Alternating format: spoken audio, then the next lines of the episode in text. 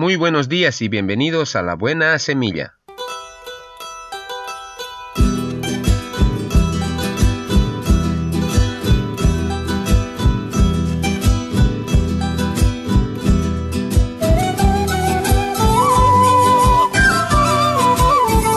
Hola, hola, ¿qué tal? ¿Cómo están? Les saludo con la paz de nuestro amado Señor Jesucristo.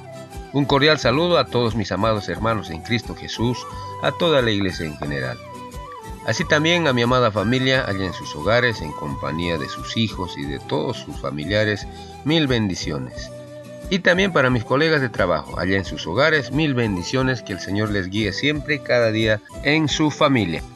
Y para mis amigos en general, allá los que se encuentran en el exterior, en el interior del país y también en nuestra ciudad.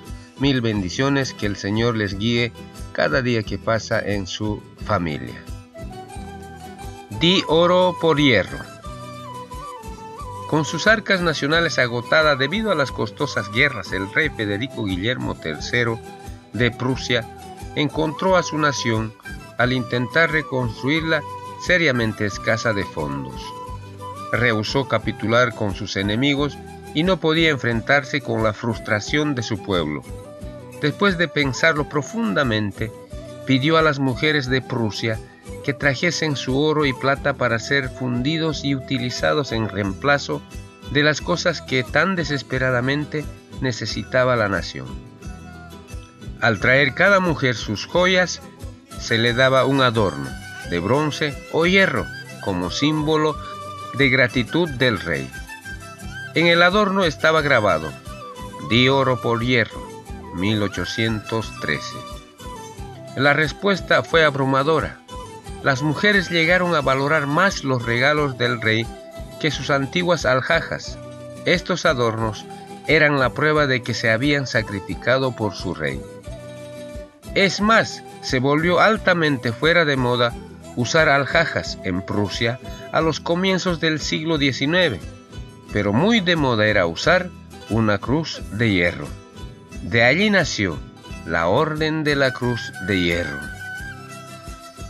El significado de la vida no yace en la posesión de cosas, sino más bien de cómo usar esas cosas para dar a la vida su verdadero significado. Porque aun cuando alguien tenga abundancia, su vida no consiste en sus bienes. No mida su riqueza por las cosas que posee, sino por lo que tenga, y por lo cual no se aceptaría dinero. Palabra de Dios. Amén.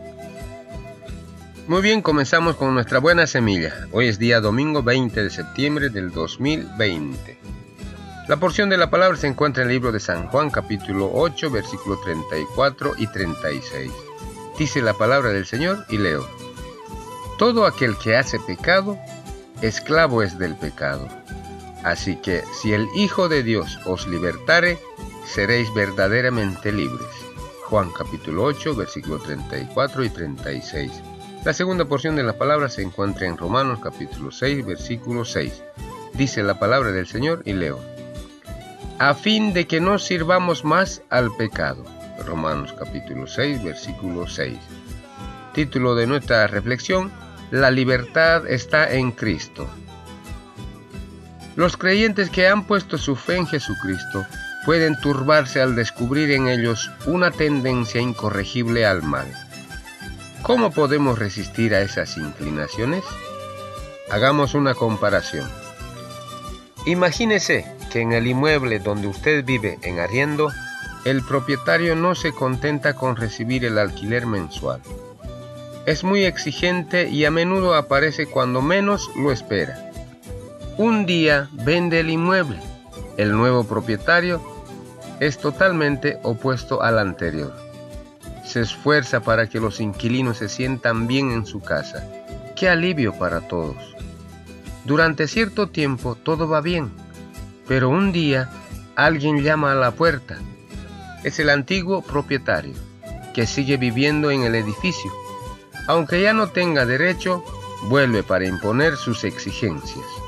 Incluso lo amenaza con quejarse ante el nuevo propietario. ¿Qué hacer?